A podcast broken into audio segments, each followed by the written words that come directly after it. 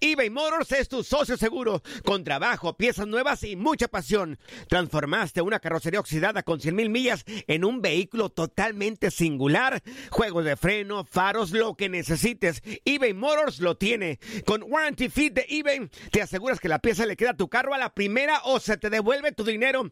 Y a estos precios, quema llantas y no dinero. Mantén vivo ese espíritu de Ride or Die, baby, en eBay Motors. ebaymotors.com. Solo para artículos elegibles y aplican restricciones. Aloha mamá. Sorry por responder hasta ahora. Estuve toda la tarde con mi unidad arreglando un helicóptero Black Hawk. Hawái es increíble. Luego te cuento más. Te quiero. Be All You Can Be, visitando goarmy.com diagonal español. Cassandra Sánchez Navarro junto a Catherine Siachoque y Verónica Bravo en la nueva serie de comedia original de VIX, Consuelo, disponible en la app de VIX ya. For the ones who work hard to ensure their crew can always go the extra mile, and the ones who get in early so everyone can go home on time, there's Granger, offering professional grade supplies backed by product experts so you can quickly and easily find what you need. Plus, you can count on access to a committed team ready to go the extra mile for you. Call, clickgranger.com, or just stop by. Granger, for the ones who get it done.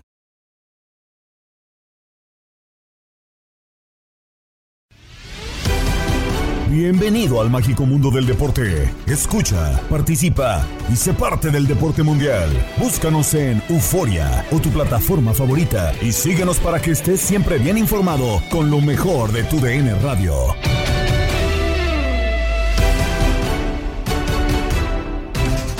Ya estamos listos para adentrarnos en un episodio más del podcast Lo mejor de tu DN Radio. Gabriela Ramos les presenta lo más destacado en la información deportiva.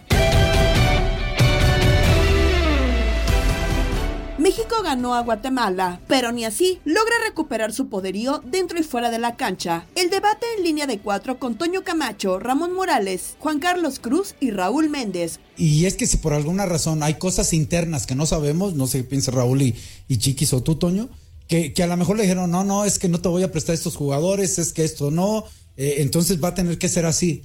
Porque esa pudo haber sido también el plan o el único plan que tuvo. Que lo o diga. sea, En amarrado México- por los sueños. En México tienen una. Miedo. A, a decir las cosas. a- eh, yo, yo pienso así. A ver, a hay ver. cosas que sí se quedan en el Claro. vestidor, pero no todas. Ya hay que empezar a cambiar esa mentalidad. No, no, no. Eh, ¿Saben qué? Yo, Coca, pues, al final, cuando no les gustes, te van. Te van a chispar. Si ganas, te vas a quedar. eh, y si ganas, te vas a quedar, aunque no les guste. ¿eh? claro. Entonces, eh, ¿saben qué? Yo quisiera esto, no se puede, porque el equipo de acá no me prestó este jugador. O porque aquellos no me prestaron a este. O porque la federación dijo que solamente esto y esto es lo que tengo. Dilo, no pasa nada. La verdad, si no, al final, ¿contra quién vamos a ir? Con el técnico. Y digo, y es curioso, ¿no? Porque creo que si no mal recuerdo, solo uno de la final alineó, que estamos hablando de Roberto Alvarado, ¿no? De ahí en más son todos los que ya habían quedado fuera. No sé si ahí también venga un tema, chiquis, de cuídame a mi jugador, vengo de, de- de- de jugar, oye, Sebastián Córdoba va a, aventarse 45 días, o sea, también eso es presión para Coca, ¿no? Seguramente, y, y seguramente no es fácil lidiar con todo eso. Bueno, tú lo viviste, Pero tú estuviste en la que- cancha. ¿Qué tan difícil es que el pre te esté duro y dale el directivo? Pues la realidad es que, a ver, en los tres equipos en los que me tocó estar, no me tocó una situación así de, de que alineé, la verdad nunca me, me tocó, ¿eh? O de que cuídamelo. No, jamás. Nos tocó una situación solamente ahí de un jugador en Atlas que no quería renovar y nos dijeron que no podía entrenar hasta que renovara, fue lo único que nos tocó. Pero algo así, pero imagino que en selección es otro mundo, ¿eh? La verdad, Ah, no, o sea, sí, no claro. tiene nada que ver con un equipo, ¿no? Acá incluso complementas con jóvenes de la 20, etcétera. Selección debe ser un, un tema. Que no O sea, son tuyos los jugadores en selección. no son tuyos los selecciona. eh, los dueños opinan. Claro. Eh, los, los directivos te llaman por teléfono. Oye. Eh, los representantes te hablan de mi jugador. Los patrocinadores te hablan. Coca sabe, él sabe, no lo va a declarar, pero que hay un cambio en la federación y algo debe oler. O sea, es un tema bastante complejo. Coincido con Ramón que se tendría que hablar con la verdad. Hasta ciertas cosas. a- al final de cuentas, él si gana va a seguir. En el fútbol los resultados mandan. En el fútbol, si un directivo te contrata porque juegas para atacar Sí. y los primeros tres los ganas defendiendo, te va a lavar. Y si juegas para atacar y atacas y pierdes, te van a correr. Puntos. Es de, y te- es de resultados. Entonces, Claro. sí creo que los técnicos tendrán que tener eso porque a final de cuentas, al técnico no lo blinda un contrato. Cuando dicen, un técnico renovó por tres años, pues puede, puede renovar por 50 años. Al final, si los resultados están mal, te vas. Entonces, es el- el- lo único que te puede brindar un técnico son los resultados. Y me parece que en eso se tiene que enfocar eh, Coca. Y me parece que tiene la personalidad para hacerlo, pero en los intereses que hay detrás. Bueno, y también detrás tiene un representante, ¿no? Que sabemos que ahí Ah, también bueno, ha movido nomás un poquito. Zagarnik, ¿no? Nomás. Sí, nada más, digo. Nomás, digo. Dueño Pero, de leche. pero yo sí creo que le falta esa parte de, de- a México en general, ¿eh? De decir un poco más ciertas cosas. Oye, esto, ¿por qué esto? Ah, pues porque pasó esto y esto y esto. Tan, tan. Sí, de acuerdo. Se agradece, se agradece la transparencia, la transparencia, ¿no? Y más en estos tiempos de, de cambio. Pero miren, selección nacional, de lo que a mí me ha tocado ver, y eso siempre ha sucedido, es que siempre hay una queja del que está como directivo, ¿no? En diferentes posiciones desde la presidencia o la dirección de selecciones nacionales, porque en el momento cuando sale la foto de la presentación, ¿no? Donde salen los clubes, sus propietarios o directivos, todos, todos juntos, un proyecto por México, ¿no? Eso es como que el discurso que te venden. Pero realmente cuando viene la primera convocatoria, viene la llamada del presidente, del director deportivo, del entrenador, si se lleva bien con el técnico nacional para decirle, oye, a tal jugador, fíjate que trae molestias y pues dale chance de que entrenen por separado, dale pocos minutos y cada uno empieza a hacer su solicitud, ¿no? Su petición. Lo que sí hace falta es una figura de peso a nivel directivo, aparte del entrenador, que sea este tipo que va a mediar con los clubes. Y realmente, por ejemplo, para tratar de negociar si va a tal torneo o, o mejor al otro, un jugador, ¿con quién van a negociar en selección nacional? ¿Quién va a ser el que va a hablarle a los clubes para tratar de llegar a un acuerdo? ¿A los clubes mexicanos o a los europeos? Porque esos son más difíciles de convencer, porque a veces reglamentariamente México no puede exigir que vengan a jugar aquí partidos amistosos, o de este lado vamos a jugar dos torneos cuando solamente en verano Ahorita es Duilio, ¿no? permite, exacto, exacto permiten uno, ¿con quién? ¿Con quién lo va a hacer? O sea, ese es el problema del fútbol mexicano, que no hay alguien de peso. Cuando estuvo Torrado, perdón, pero parecía que no existía esa figura de irte a negociar directamente con los clubes para que te presten jugadores. Eso también le sigue faltando mucho a, a selección mexicana. Oye, pero está brava la situación porque comentas, necesitamos una figura de peso. Hoy en día, de que haya jugado fútbol, que tenga jerarquía, ¿hay alguno que tenga la capacidad para hacer eso? Pero a ver, figura de peso o esta- o estatus o reglamentos muy claros donde nunca va a pasar. Porque Pero Torrado- sería, sería padrísimo que se, se separara la selección nacional de lo que es la Liga MX. Sería padrísimo. Nunca va a pasar, estoy soñando. yo lo sé. pues, no, no lo había pensado, pero si hay un reglamento, no necesitas tener tanta personalidad ni nada, ni pelearte. Y voy a poner el una, voy a poner no una historia. Adelante. Digo, hablando con esto, Raúl, me tocó la Confederaciones del 2005. U- Y, y la Libertadores al mismo tiempo. Sí, sí, ¿no? sí. Que era Libertadores, que también íbamos bien en Chivas. Un- me acuerdo de un día que nos llamaron a una habitación y nos dijeron, ¿a dónde quieren ir? ¿A Selección Nacional o a Chivas? O sea, ponga, todos nos quedamos callados, ¿eh? ¿Cómo crees? Espérate, pues, y, o sea, tenemos que escoger. A ver, Chivas nos paga. ¿Qué vamos a decir? La selección no nos paga. ¿Y qué? Eh, eh, La respuesta de la mayoría, ¿cuál fue? Pues ustedes decidan. Claro. O sea, nosotros nos gustaría ir a los dos lados. Ustedes decidan. Pues al final, si yo digo a selección nacional, pues tú me pagas. No, y se van a enojar. Y se van a enojar porque pues, al Y final si no tú te me van a quemar de que no y, y luego, ir. exactamente. O sea, a ese. Ah, pero si hubiera un reglamento. Pero al final, a ver, seamos Sí, sinceros. bueno, que traen el reglamento. Eh, exactamente, No, pero sí, sí, en no, pero tendremos que exigir. pero no, se no, muestra, no, no, no, pero no pero- tenemos, ya, ya nosotros también debemos de cambiar ese chip cultural de estamos en México. Hay que cambiar el estamos en México y ver por un eh, por los países de primer mundo y hacer ¿Hay un un, reglamento? reglamento? como existe en cualquier trabajo y en cualquier índole de la vida, donde hay un reglamento y aquí es así, punto, a rajatabla. pero acá también Pero en obviamente México se cambian las reglas conforme lo que quieren Pero- y les conviene. mal. ¿no? Porque las cambian los dueños. Claro. Porque los dueños Porque siguen siendo los dueños de los dos grupos lados. y los grupos, exactamente, los grupos. Es, es difícil, ¿no, Raúl? y que no hay contrapesos, ¿no? O sea, no hay contrapesos como sucede en otras partes del mundo. Y aquí yo pensaría primero en los jugadores, esos de mayor jerarquía, de mayor experiencia, que serían los líderes dentro de una selección nacional, son los primeros que tendrán también que negociar y que levantar. En Misión Fútbol, Toño Camacho analizó este choque del Tri con Marco Cancino. ¿Le alcanzará para todos sus compromisos? Con lo que viste ayer de México, que sé que es un cuadro para ver jugadores, con la idea del sistema de Coca, ¿sí le va a alcanzar para la Leagues Cup y para la Copa Oro? ¿Sabes qué, Toño? Bien, eh, lo, lo de ayer me parece que no, no, no debe partir de un análisis de lo grupal, sino un análisis de lo individual, de lo que pretende Diego Coca de cierto cada este verano y de cada quizás hasta el proceso. El problema es que no hay mucho tiempo, o sea, tú, tú bien señalas hace unos momentos el tema del calendario, y si nos damos cuenta, estamos exactamente a una semana del partido contra Estados Unidos, que para mí es el partido importante pues, eh, futuriar y pensar en una del mundo antes de dar primeros pasos sólidos me parece que es, es muy complicado y es eh, completamente equivocado, ¿no? O sea, pensar que la Copa Oro es el gran objetivo del verano me parece que es un objetivo importante, pero el primer gran objetivo lo tienes en, un torneo que te otorga en dos partidos la posibilidad de conseguir un título, que es un título de chocolate, un título de papel, un título de lo que quieras, pero es el título de nuestra área. O sea, aquí vivimos, ¿no? Aquí nos toca vivir en CONCACAF, la Nation League es lo que nos toca en este momento para dar un golpe sobre la mesa, Toño, porque eh, las derrotas contra Estados Unidos, el presente contra equipos como Canadá, pues no es eh, o sea, esto está heredando, lo digo Martín Coca, no es culpa del técnico nacional,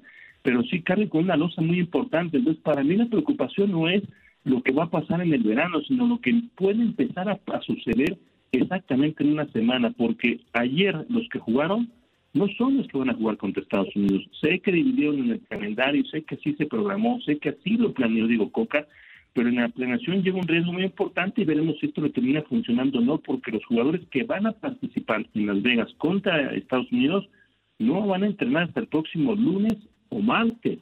Y la selección de Estados Unidos ya lleva 10 días trabajando en Estados Unidos, sí, con un técnico, el interino del interino, pero ellos ya están trabajando de cara a este partido. A mí me preocupa hoy en día, eh, Marco, no solamente el tema futbolístico, sino el tema estructural pensando, y ayer lo platicamos con Raúl Méndez, que, que la liga hoy, la federación, se armó primero del técnico y luego hasta el último directivo. Hoy en día no siento seguro a, a, Diego Martín Coca. ¿Por qué? Por el simple hecho de que no sabemos si pierde uno y en el otro terminas llegando a semifinales. Imagínate, hablando nosotros de que en Copa Oro llegamos a semifinales creo que se podría terminar la chamba pronto de este técnico. El detalle es quién podría llegar. A ver, hoy en día yo no siento sólida la, estructura de la Federación Mexicana y eso se nota también en el, en el, terreno de juego, ¿no? Con todas las malas decisiones que se han tomado en los últimos años. Es que yo, a diferencia de yo veo ya sólida la estructura de la Selección Mexicana y de la Federación Mexicana. Hoy ya está sólida. El problema es que está sólida de atrás eh, hacia adelante. O sea, no está... Eh, a mí me parece increíble pensar, y, no porque tú lo digas, lo, lo diga yo o se comenta en el ambiente, eh, me parece increíble pensar que la continuidad de un técnico a los resultados muy inmediata, ¿no? Pero entiendo, sí, por supuesto, entiendo que como no fue el técnico, eh, eh, pensando prácticamente en el tema de la estructura, vamos, no lo trajo Davino, si nos vamos más arriba, incluso con la nueva estructura del nuevo presidente de la Federación porque en, algunos meses de, termina siendo el comisionado Juan Carlos Rodríguez, no lo trajo Juan Carlos Rodríguez, no lo trajo Julio Davino, que son sus jefes directos. Entonces, eh, entiendo que arranca con sea, la elección fue impopular y quizás no fue, más, ni siquiera fue elección quizá fue imposición de un grupo de poder en ese momento, que ya no están los que decidieron o que ya no están los tan fuertes quienes en ese momento lo comentaban, porque el Comité de Selecciones Nacionales como tal, pues no nada, ¿no? Ya no existe, ¿no? Prácticamente. Ese es el gran que trabaja sobre el poderío. Muy complicado. Se ve bastante... Un resultado contra Estados Unidos pueda tener el resultado negativo y te pueda llevar fuera, pues me parece que el proyecto no está arrancando bien cimentado, ¿no? No, no está bien cimentado y hoy en día ni siquiera tampoco en el tema de cancha. ¿Quién te gustó de ayer, Marco? ¿Quién te gustó de ayer? Yo vi muy sólido Malagón. Creo que está levantando la mano para ser titular en algún punto. Y también creo que en el ataque sí estamos chatos porque con todo y que marcó Raúl Jiménez, que lo cual se me hace lo hablo de Diego Martín Coca diciendo que lo quieren recuperar, pues también ya lo veo muy difícil, ¿no? Sí, en los exámenes individuales de ayer, más allá de los exámenes grupal, yo coincido contigo. Para mí los dos porteros, ¿eh? porque también se, se ha atacado mucho a Pepe Toño Rodríguez y, la verdad es que los dos que ayer debutaron, porque debutaron con selección mayor ayer por la noche, lo hicieron bien, mucho más Managón porque tuvo más chamba en la primera parte, ¿no? Pero Pepe Toño pues es un portero ya de, trayectoria, con críticas altas y bajas, como sea, pero pues ayer se manifestó también de buena forma, ¿no? No va a formar parte del proceso durante eh, este verano, va a ser cortado después del partido contra Camerún, pero pues los dos porteros me parece que hicieron bien. Maragón me encanta lo que viene haciendo, lo que viene creciendo. Creo que le está apretando en el puesto de segundo arquero o de renovación en la portería cuando Ochoa eh, ya no forme parte de ese estelar, porque me, parece que Ochoa es nuestro estelar, así, así tiene que manifestarse. Eh, es con Acevedo, ¿no? Maragón y Acevedo están peleando palmo a palmo porque pensábamos todos durante mucho tiempo que era Acevedo sí o sí, ¿no? Bueno, Malagón de a poquito empieza a levantar la mano. Y me gusta, eh, pues, futbolistas como, como el Piojo Alvarado, que aprovechan sus minutos, creo que no lo hace mal. En el segundo tiempo, cuando se le complica la selección mexicana y hace los cambios, digo, Coca, me gusta mucho Luis Chávez. O sea, Chávez es nuestro futbolista que va a estar en todo este verano, en los cuarenta y tantos días, va a estar ahí Luis Chávez. Ayer jugó y se nota que, es un futbolista diferente y que va a ser, creo que de los que estén como titulares en el partido contra Estados Unidos. Y de ahí, pues, chispazos de uno que otro por ahí. El Toro Guzmán me gustó, me preocupa su, su estado de salud para ver cómo está el futbolista de Rayados. Eh, pero no mucho más, ¿no? O sea, puede ser desde- pero son los futbolistas de momento los que tiene pensado Diego Coca para el proyecto, ¿no? Sí, me queda claro que, que, que son los que cimentan. A mí me, me brinca y me da gusto lo de Piojo Alvarado, ¿no? Que de repente lo veíamos medios en la sombra en Chivas y ahora ha sido el que ha levantado, ha levantado la mano. El reporte oportuno de este juego llegó a Inutilandia con todo el estilo de su enviado especial Toño Murillo. Escucha a Jorge Rubio, Darín Cataladera y Max Andalón. ¿Murillo? El sirenito, con el sirenito. Tenemos Ah, que hacer cita porque él ya es un tipo viajero. Entonces, Ah, ya está aquí, güey. Eh, no, no tenemos. No crea usted que esto es falso. No crea que Sí, es no, un no, audio no. pregrabado. No. Murillo, ¿cómo estás? Con el reporte Murillo, de, ¿estás de ahí? México contra Guatemala. El sirenito. Esto no es grabado. Ah, o a lo mejor sí. Porque es que así él graba, con música. ¡Toño! ¿Qué tal amigos de TUDN Radio? Les mando un fuerte abrazo, su amigazo sueño. Murillo. Todavía trae el sueño. el partido, el primero de escucharla. preparación que tendrá México de cara a la Final Four y también a la Copa Oro. México derrota dos goles por cero a Guatemala en el estadio Kraken en Mazatlán, Sinaloa, con anotaciones de penal del buen Raúl Jiménez que regresa a marcar gol después de años y años y años de no hacerlo. Y también eh, Roberto de la Rosa en el segundo tiempo, que por cierto entró en ese, en ese tiempo, marca, entra y marca gol, así que ahí están eh, los dos eh, delanteros de la selección mexicana cumpliendo como debe de ser un partido pues que no le marcó mucho riesgo a la selección mexicana por lo menos en el segundo tiempo. En el primero sí la verdad que Guatemala tuvo ahí un par de ocasiones interesantes de gran peligro sobre la portería de Luis Malagón que debutó como seleccionado nacional mayor, pero en términos generales una selección, insisto, que no tuvo mucho riesgo, pero también que tampoco tiene tanto gol, ¿eh? una selección que no tiene mucha, mucha, mucha llegada en el primer tiempo, prácticamente solamente el penal que cobra Raúl Jiménez de buena forma fue la llegada de intenso peligro y por parte de Guatemala, sí, dos veces por ahí Malagón salvó su portería y en el segundo tiempo también Toño Rodríguez que debuta también como seleccionado nacional mayor. También por ahí una ocasión de Guatemala, ya casi al final del partido, muy bien Toño Rodríguez en su arco, evita que a corta distancia el conjunto guatemalteco. Pero al final de cuentas, la selección mexicana se lleva una gran victoria de cara a lo que se le viene eh, otro amistoso contra Camerún, lo que se viene en la Final Four y en la Copa Oro.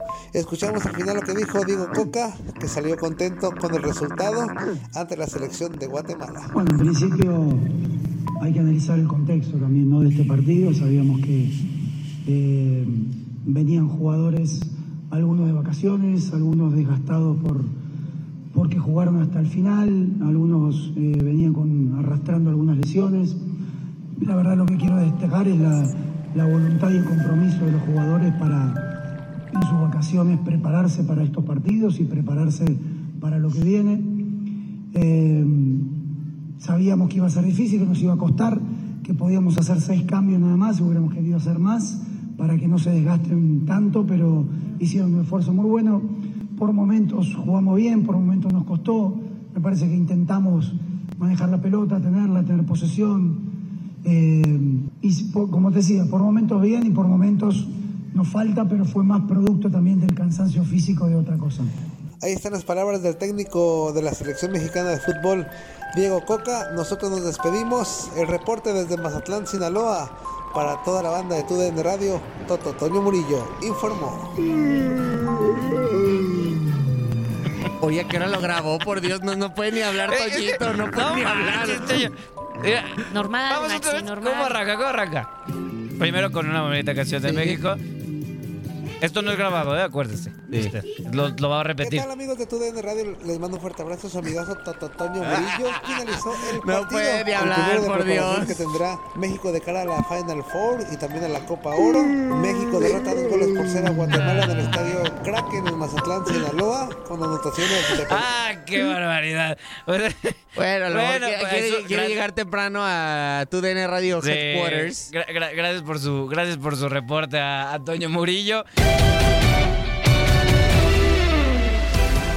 En Contacto Deportivo, Andrea Martínez nos presenta el calendario de la Apertura 2023 en la Liga MX, lo sucedido en el juego 3 de las NBA Finals y las semifinales del Roland Garros. Vamos ahora con información de la Liga MX porque ya se dio a conocer el calendario de la Apertura 2023, el cual arrancará el próximo viernes 30 de junio, mientras que la final está programada para disputarse el 17 o el 30 de diciembre, para que anote bien las fechas. Las sorpresas llegan desde el primer duelo del torneo, pues América será el encargado de abrir el certamen el 30 de junio, cuando reciba a Bravos de Juárez en el Azteca a las 9 de la noche tiempo del Este. Ese mismo día, Cholos recibe a Pumas también a las eh, 11 de la noche tiempo del Este, en lo que será el regreso de Tijuana a las pantallas de TUDN USA y también a TUDN Radio. El campeón Tigres hará su debut el sábado primero de julio, cuando le hagan los honores al Puebla a las 9 de, de la noche hora local, lo que serían las 11 del Este, mientras que el subcampeón Chivas se estrenará visitando a León el lunes eh, 3 de julio a las 10 de la noche tiempo del Este. El primer eh, duelo de Rayados de Monterrey en su regreso a TUDN México y USA será en la fecha 2 cuando reciban al Atlas, específicamente el sábado 8 de julio a las 9 de la noche tiempo del Este. El clásico nacional entre Chivas y América se jugará en la fecha 8 en la cancha del Estadio Azteca el 16 de septiembre con horario todavía por confirmar. Estos son los encuentros más llamativos de la apertura 2023 para que los anote, los tenga en su agenda y claro, lo siga a través de tu DN Radio y nuestras plataformas. El eh, clásico joven entre Cruz Azul y América será en la fecha 7, el 2 de septiembre en el Estadio Azteca a las 11 de la noche tiempo del Este. El clásico nacional América contra Chivas, lo decíamos, será en la fecha 8, sábado 16 de septiembre y el horario está por confirmarse. El eh, clásico regio entre Tigres y Rayados será en la fecha 9, el 23 de septiembre en el Estadio Universitario a las 11 de la noche tiempo del Este, mientras que el clásico capitali- capitalino entre América y Pumas será en la fecha 10, el 30 de septiembre a las 11 de la noche tiempo del Este. El eh, clásico tapatío entre Chivas y Atlas se llevará a cabo en el Estadio Akron en la fecha 12, el 7 de octubre a las 9 de la noche tiempo del Este y la reedición de la final del clausura 2023 entre Chivas y Tigres será en la fecha 14, el 28 de octubre en el Estadio del Rebaño a las 9 de la noche tiempo del Este. La fase final se jugará a partir del 22 de noviembre y la final va a depender de la participación de León, pues también tendrá que jugar el Mundial de Clubes. Habrá dos fechas dobles, la jornada 11 que será el 3 y 4 de octubre y la fecha 15 que será 31 de octubre y 1 de noviembre. Además, este será el primer torneo en incluir el play-in, etapa que sustituye al repechaje. Clasificarán los primeros seis de la tabla general y luego jugarán el 7 contra el 8 y el 9 contra el 10. El ganador entre el 7 y el 8 avanza a cuartos de final y el perdedor de ese juego enfrentará al ganador entre el 9 y el 10 para el último boleto de la eh, del play-in. mean, Fechas eh, rápidas y concretas, el inicio de la apertura 30 de junio, la fase regular termina entre el 10 y el 12 de noviembre, los eh, duelos de play-in serán 22, 23, 24 y 25 de noviembre, cuartos de final 29, 30 de noviembre y 2 y 3 de diciembre, las semifinales serán 6, 7, 9 y 10 de diciembre, el Mundial de Clubes está programado para el 12 al 23 de diciembre, la final de ida dependerá de si Leona llega a esta fase o no, la final de ida sería el 14 o el 27 de diciembre y la vuelta sería el 17 o el 30 de diciembre. Vamos a las duelas de la NBA porque se llevó a cabo el juego 3 de las finales. Denver Nuggets ganó fuera de casa al Miami Heat por 94 a 109 en el tercer encuentro de los playoffs de la final. Con esta victoria Denver, eh, la eliminatoria queda con un resultado de 2 a 1. En el siguiente encuentro será el próximo viernes 9 de junio, es decir, mañana. Ambos equipos se enfrentarán nuevamente, esta vez en el FTX Arena, en el cuarto encuentro de la serie.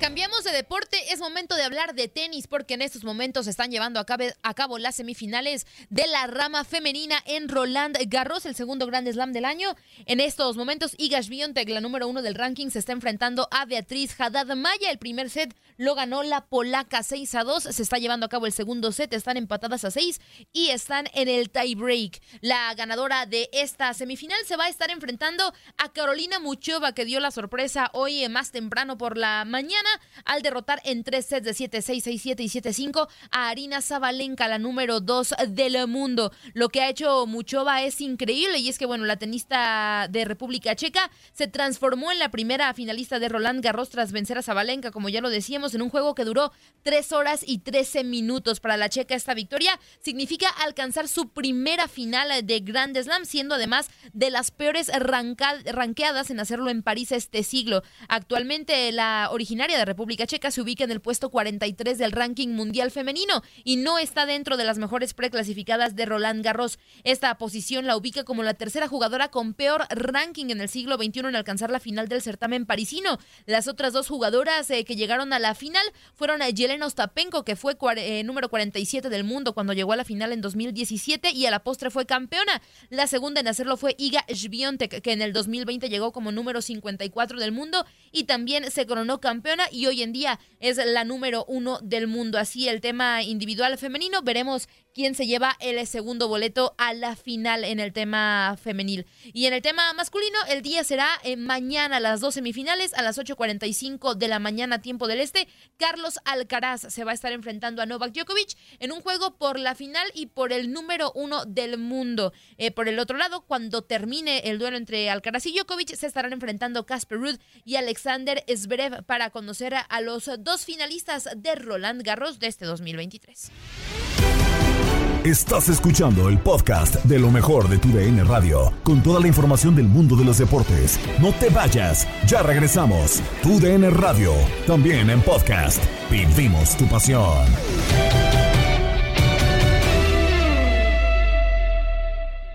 eBay Motors es tu socio seguro. Con trabajo, piezas nuevas y mucha pasión, transformaste una carrocería oxidada con 100 mil millas en un vehículo totalmente singular. Juegos de frenos, faros, lo que necesites, eBay Motors lo tiene. Con Guaranteed Fit de eBay, te aseguras que la pieza le quede a tu carro a la primera o se te devuelve tu dinero. Y a estos precios, ¿qué más llantas y no dinero? Mantén vivo ese espíritu de Ride or Ride, baby, en eBay Motors. ebaymotors.com. Solo para artículos elegibles aplican restricciones. Hola, hola, aquí Gabriela Ramos interrumpiendo un momento la programación para invitarlos a que escuchen todos los días lo más destacado de la información deportiva en el podcast Lo mejor de tu DN Radio a través de la app Euforia. Tras el título del Tapatío, comienza la planeación del siguiente torneo en la Liga de Expansión, que tendrá algunas modificaciones. Lo platicaron Toño Camacho y Max Andalón con Jaime Bernal, entrenador de La Paz en Pasión por la Expansión. Eh, sí, pues digo, bien contento de, poder regresar a, la actividad eh, y preparando lo que lo que va a ser el próximo torneo. Eh, como dices, pues con de repente ahí con, con algunas dudas en, algunos temas, pero en temas más bien de, de una edad de, cierto año, pero de ahí en más, pues nosotros nos estamos preparando con el objetivo de, seguir creciendo como proyecto y, y ser de, los equipos sólidos de, la división, ¿no? ¿Qué tal, eh, profe? Max Andalón desde este micrófono, ahondando un poquito más en lo que por aquí eh, nos comentaba de esas dudas de que quizá en algunos momentos no se ha comunicado todo a los clubes de la Liga de Expansión y van casi a ciegas. ¿En qué le ha afectado ese tema para, para su planeación? Lo decía por ahí, quizá el tema de la edad, del tope, del tope de edad, y no sé si hasta dependiendo de si va a haber ascenso o no, dependiendo de los cambios, qué tan dispuesto está a invertir el club. O sea, ¿cuál, es, cuál ha sido el principal eh, obstáculo que le ha puesto esta falta de comunicación de parte de la Liga MX? No, mira, eh, el único que, a lo mejor aquí a nosotros nos, eh, nos modifica un poco la planificación es, es en el tema de si el 9-8, el año 98 va a ser mayor o menor, parece ser que va a ser menor pero porque nos modifica en qué en qué aspecto. Si puede ser mayor pues ya a lo mejor ya tenemos más mayores de los que de los permitidos no eh, que digo nosotros estamos haciendo la planificación para que eh, nomás pueda ser uno máximo no entonces eh, que, pueda ser mayor de, nosotros. Entonces eh, la verdad que nosotros en cuanto a proyecto la, la, la tenemos clara de, de seguir creciendo, de agarrar eh, estabilidad y solidez en, en- obviamente en, la liga y que pues nuestros jugadores eh, sigan creciendo, ¿no? Y la verdad que eh, nomás en ese aspecto, pero en todo lo demás nosotros estamos haciendo la planificación eh, normal, como, como lo, lo planificaríamos siendo habiendo ascenso o no, o no ascenso, ¿no? Sin duda alguna. Profe, ¿cómo está? Gusto saludarlo por acá, Tate Gómez Luna. Preguntarle, eh, eh, ustedes siguen preparando, son eh, un equipo relativamente nuevo dentro de esta Liga de Plata del fútbol eh, mexicano, pero ¿cuál es la opinión eh, de, de este posible cambio? Ya terminando el siguiente torneo, más de 30 equipos, un objetivo de sub-23, ¿no le parece que es una edad ya para que el futbolista joven mexicano ya se esté consolidando en la primera división y no en categorías inferiores? Para eso existía la sub-20, para eso existía la, o existe mejor dicho, la sub-18, la sub-16. Eh, ¿qué, piensa acerca de este posible plan terminando el próximo torneo y si Atlético La Paz tendría ese objetivo de generar futbolistas para la primera división? Mira, eh, es, es un tema muy complejo porque, como bien lo dices, eh, los jugadores eh, jóvenes, a lo mejor a lo, antes, digo, yo tuve la fortuna de debutar a los 17 años, ¿no? Antes, este, yo creo que antes debutaba más joven. Eso depende también la capacidad mental de- del jugador, porque creo que calidad hay mucha. Entonces, hoy, hoy en día la madurez mental de, de repente les llega a unos a diferente etapa, ¿no? Entonces, eh, si tienes calidad, no importa la edad, ¿no? Puedes debutar a los 16, 15, 17, 18 años, pero ¿qué, se va a generar a lo mejor con, con, e- esto de, hacer sub-23? Que muchos jugadores que no tuvieron su, madurez en, en esa edad, que tengan una segunda oportunidad, porque se van perdiendo por el tema de, precisamente de, ah, ya no entras en una sub-20, te vas y a una segunda división y a lo mejor, híjole, ya si, si antes ibas a una segunda división era muy difícil que, que regresaras, pero creo que, creo que hoy en día con, con, con esto de la sub-23 se abren más posibilidades de, de que a lo mejor si tu madurez mental te llegó a los 22 años o 21, que sigas haciendo un buen, buen jugador y que ya tengas estabilidad mental y que te dé oportunidad para ir a primera división.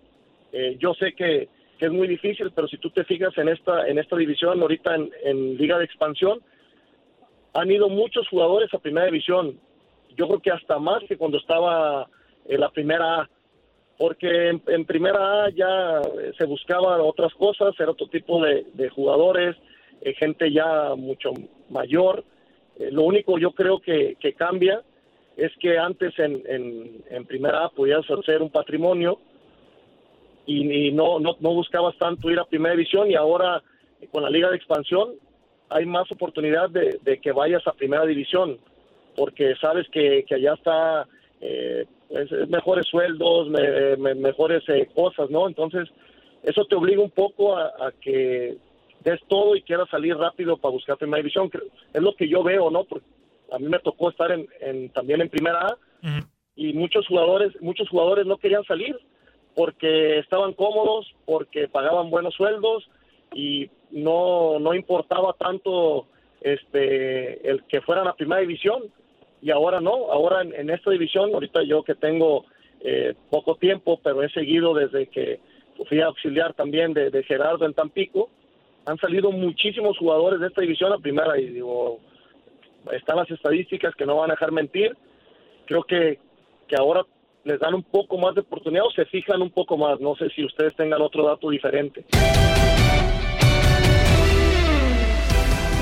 Tigres Femenil cambia de entrenadora con la salida de Carmelina Moscato y la llegada de Mila Martínez. De esta modificación platicó Geo González en el vestidor con Tate Gómez Luna y Jorge Rubio. Se había anunciado la semana pasada que Milagros no seguiría con, con Juárez.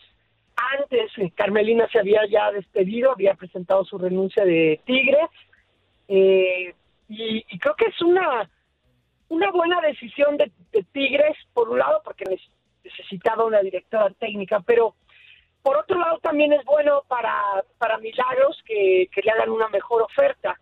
El asunto es que de, de lo poco que consigue otro equipo para elevar su nivel, y entonces llegan estos equipos y se los llevan, ¿no? O sea, creo que eh, pues es un poco la historia de muchos de los equipos que empezaron a tener jugadoras sobresalientes y que no las pueden retener, no hacen el esfuerzo por retenerlas. El caso, por ejemplo, de Nati Mauleón con, con el equipo de, de Toluca o con jugadoras que ahora están con Chivas, etcétera, etcétera. La, mía, la misma Mía Suazo se dice que se va a ir a la América, que para las jugadoras es maravilloso, pero sería muy interesante que los clubes pudieran también ofrecer cosas, eh, pues mejoras para que se queden y entonces haya, haya algún tipo de arraigo, se consoliden las otras franquicias y suba el nivel del, fútbol femenil, porque sin Milagros, sin Mía Suazo, sin Cáceres, pues entonces el equipo de, de Juárez vuelve a bajar de nivel. Todo el esfuerzo que hizo, pues se va a perder que no tiene nada que ver con las oportunidades. Por ese lado está, está muy bien. El asunto es poderlas mantener. No sé si me, no sé si me explico, ¿no? Porque entonces los mismos equipos van a seguir acaparando a las mejores jugadoras. Insisto, es muy bueno por las jugadoras. Por la liga, lo ideal sería que, bueno, pues esos equipos mantuvieran eh, la fórmula que les que les hizo aumentar el nivel y entonces este tuviéramos una liga más pareja. Por ejemplo, Alison González, que estaba con Atlas, que dejó de ir a Alison González, a dos jugadoras más, y entonces el Atlas ya no va a pintar, ¿no? De acuerdo, de acuerdo, Geo, qué gusto saludarte por acá, Jorge Rubio, y hablabas de ese tema en específico, ¿no? ¿Cómo, cómo retener a entrenadoras, a entrenadores que lo han hecho bien en esta Liga MX femenil, a jugadoras justamente que han levantado equipos como nos lo demostró Juárez, eh, por lo menos hablando específicamente de esta última temporada. Pero hay, un, hay un claro, hay una marca clara, ¿no? Acerca de las últimas finales de la Liga MX femenil y han sido los mismos equipos, las mismas instituciones las que están, o sea, Tigres, Rayadas, América, Chivas y Pachuca. Cinco nada más desde que se hizo la Liga MX femenil, ¿no? A ver, la competencia ha ido, claro, eh, en mejora desde que Rayadas y Tigres no están eh, final a final, ¿no? Desde que las Tigresas ya empiezan a perder títulos, eso habla de una buena competencia en crecimiento. Pero ¿qué necesita hacer la Liga MX femenil después de un entradón en el Azteca, un récord histórico? Eh, también en números televisivos fue bastante bien a la final. ¿Qué tiene que hacer la Liga MX femenil para que ya no sean cinco equipos, para que sean ocho equipos los que estén compitiendo, para que esté más campechaneado el, el tema de llegar a las finales? ¿Por dónde debe ir ese caminito para que haya más equipos competitivos en la Liga MX femenil? Bueno, mira, primero, pues tampoco en el varonil se turnan tantos equipos, o sea, en el varonil de las últimas no pasaremos de esos de cinco equipos que son los que recurrentemente están llegando a las finales, ¿no? Entonces, y tiene muchos más años la liga varonil y tiene las condiciones en salario, en estructura y en infraestructura, este, mucho mejor y más parejos.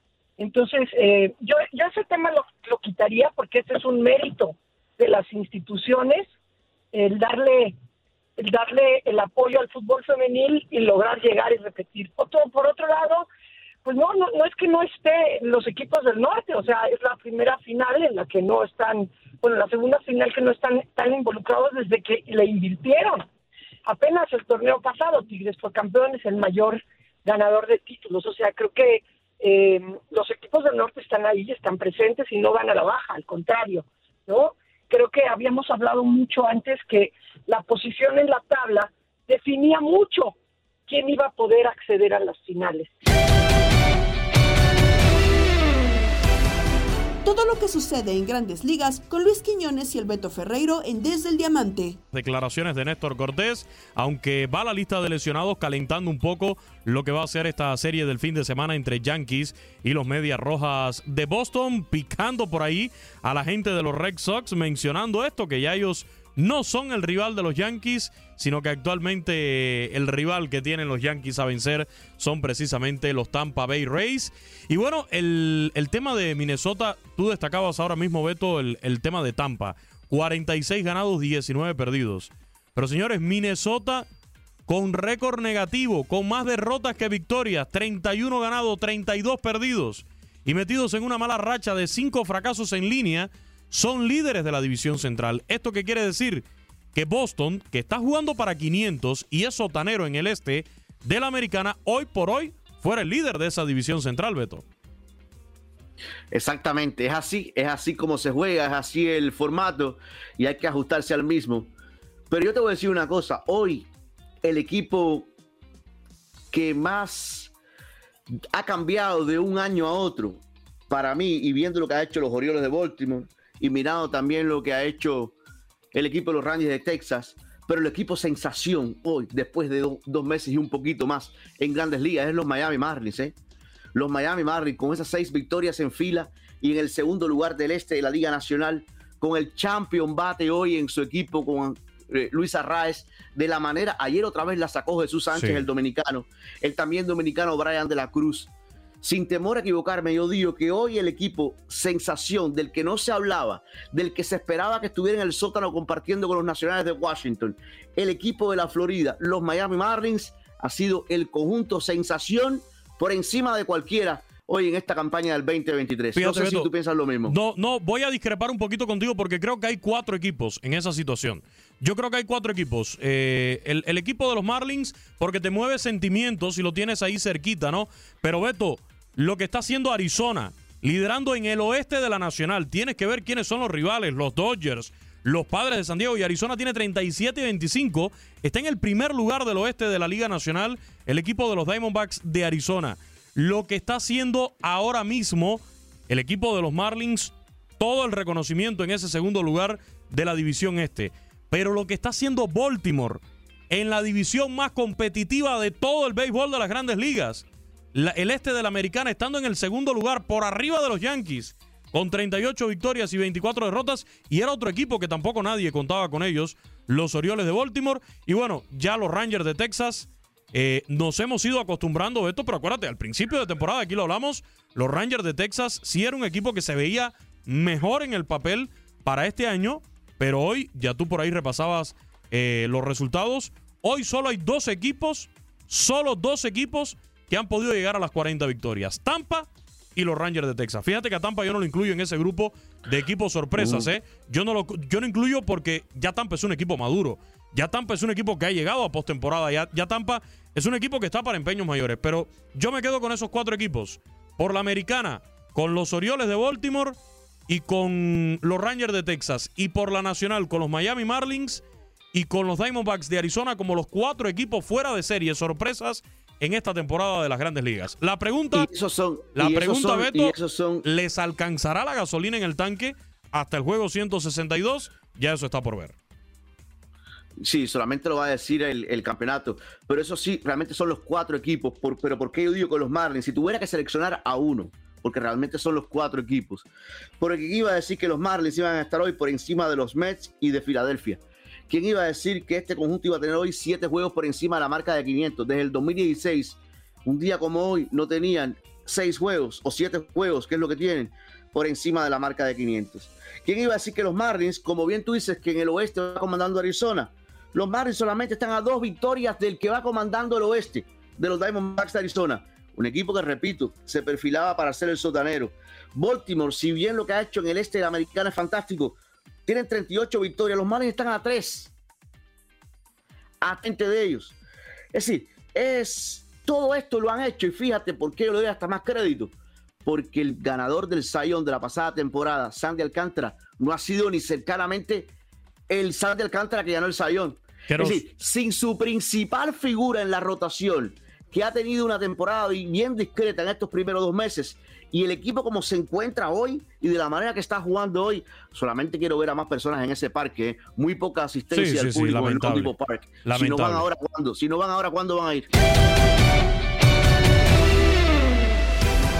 Nos despedimos con el buen humor de locura que nos presentan datos, festejados y mucho canto con Octavio Rivero, Darín Talavera y Andrea Martínez. Con mucho futuro, Bien claro guapo, dice sí. Darinka. Ah, también, también, también. Ándale, ándale, ahora sí. Darinka, sigues.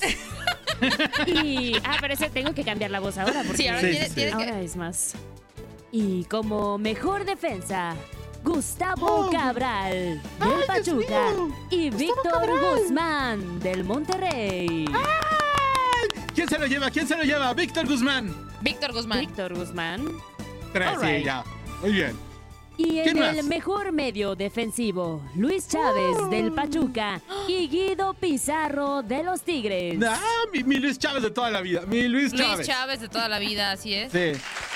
Como medio ofensivo, Alexis Vega de las ¿Quién? Chivas y Diego Valdés del América. Mi Diego Valdés. Mi Alexis Diego Valdés. Vega. Mi Diego Alexis, Valdés. Cállese, Alexis Vega. Mejor Y Diego delantero, Valdés. Nicolás Ibáñez del Pachuca y Henry Martin del América. No, pues mi Ay, Henry. pues Henry Martin, ya Mi que- Henry, chiquito bebé. Está, el exacto. aplauso a Henry Martin. Como novato del año. Emilio Lara del América y Jaciel Martínez del Atlas. No, mira, mi Emilio Lara es de Emilio Lara de Tlalnepantla. toda la Emilio vida. Lara. Sí, Sí, claro de que sí. El Estamos mejor arrasando, gol. ¿eh? Avilés Hurtado del Pachuca, Víctor Dávila de León, André Pierre Guignac de Tigres, Javier Güemes de- del Atlético de San Luis y Brian Angulo del Toluca. André Pierre Gignac. Sí, sí, sí. André Pierre. André Pierre siempre. Y como mejor, mejor jugadora femenil Mejor del año. actor del año. y el Oscar es para. Y el Oscar es para. No, no, no. Como mejor jugadora femenil del año, Lisbeth Valle de Tigres y Charlín Corral del Pachuca. Charlín Corral. Charlín. Sí, Charlín. Claro. Sí. Charlín, Como mejor Charlín. director técnico femenil, Milagros Martínez de Juárez y Ángel Villacampa del América. Pues Ángel Milagros Villacampa Martínez. Son los campeones. No, Villacampa, ¿Cómo? Villacampa. ¿Cómo que no estás con tu ame, pues? Mejor No sé, jugadora pero- menor femenil del año, Ailín Avilés de Rayadas y Alice Soto del Pachuca. Ay, Soto, obviamente, Soto, Soto, Soto, por favor. Es la goleadora de la selección sub-20, no me vas a decir. Bueno, está bien. Pues tú está puedes bien. votar por tus favoritos y favoritas ¿En para dónde? poder ganarse el Balón de Oro 2023. Ah, no, bueno, si no Qué hombre, los ¿qué- porque qué no producción? Queremos. No, O yo sea, creo que debería la Femex Food hablar con nosotros. No coordinamos los Oscars porque no queremos. No, ¿qué hombre, ey, ahorita aquí? hay tres aquí. Qué bárbaros, qué bárbaros. No, locura ya. Locura para anunciarle el balón de oro. Sí, ¿no? próximo. Deberíamos Sí. estar anunciando los Óscares, eh, los premios Grammys. Los dos Globos. de oro. El próximo papa. Ayer. Ay, no, no, no, no, no, qué flojera. Ahí no puedo poner música. Ahí nada más ¿Cómo puedo no? poner así como. Después del concurso de bikini viene la música. No, pero en el próximo papa no. ¿No hay ¿Qué? concurso de bikini ¿Hacen cuando eligen al papa? No, ¿No hay? no, no. Ese es Sí, otro tipo de Sí, concurso. es después del concurso de vestido de noche, ¿No? ¿no? ¿No hay? No. Pues ¿cómo lo agarran? Ay, no. Hoy celebramos al niño del pastel. ¡Feliz cumpleaños te deseamos porque en locura estamos! Fui yo otra vez, perdón.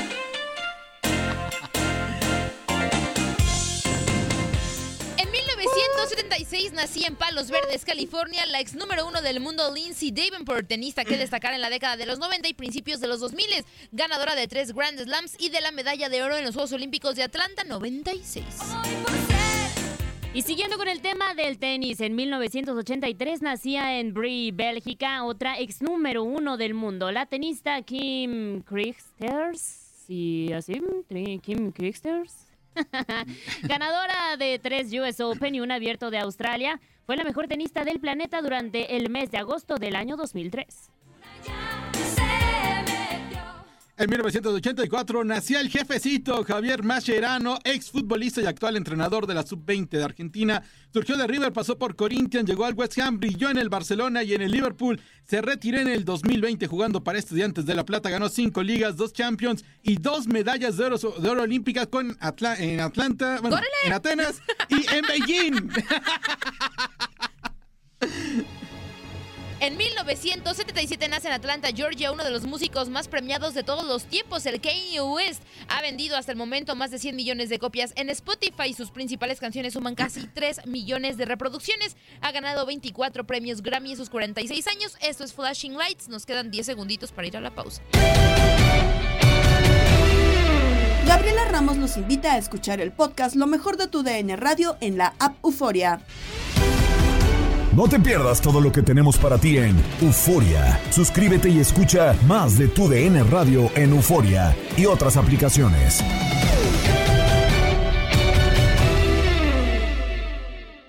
Cassandra Sánchez Navarro junto a Catherine Siachoque y Verónica Bravo en la nueva serie de comedia original de VIX, Consuelo, disponible en la app de VIX ya. For the ones who work hard to ensure their crew can always go the extra mile, and the ones who get in early so everyone can go home on time, there's Granger, offering professional grade supplies backed by product experts so you can quickly and easily find what you need. Plus, you can count on access to a committed team ready to go the extra mile for you. Call, clickgranger.com, or just stop by. Granger, for the ones who get it done. ¿No se merece tu familia lo mejor? Entonces, ¿por qué no los mejores huevos? Ahora, Egglands Best están disponibles en deliciosas opciones. Huevos clásicos, de gallina libre de jaula y orgánicos de Egglands, que ofrecen un sabor más delicioso y fresco de granja que le encantará a tu familia. En comparación con los huevos ordinarios, Egglands Best contiene la mejor nutrición como 6 veces más vitamina D, 10 veces más vitamina E y el doble de omega 3 y B12. Solo Egglands Best. Mejor sabor, mejor nutrición, mejores huevos. Visita egglandsbest.com para más información. Ohio, ready for some quick mental health facts? Let's go. Nearly 2 million Ohioans live with a mental health condition. In the U.S., more than 50% of people will be diagnosed with a mental illness in their lifetime. Depression is a leading cause of disability worldwide. So, why are some of us still stigmatizing people living with a mental health condition when we know all of this? Let's listen to the facts and beat the stigma. Ohio, challenge what you know about mental health at beatthestigma.org.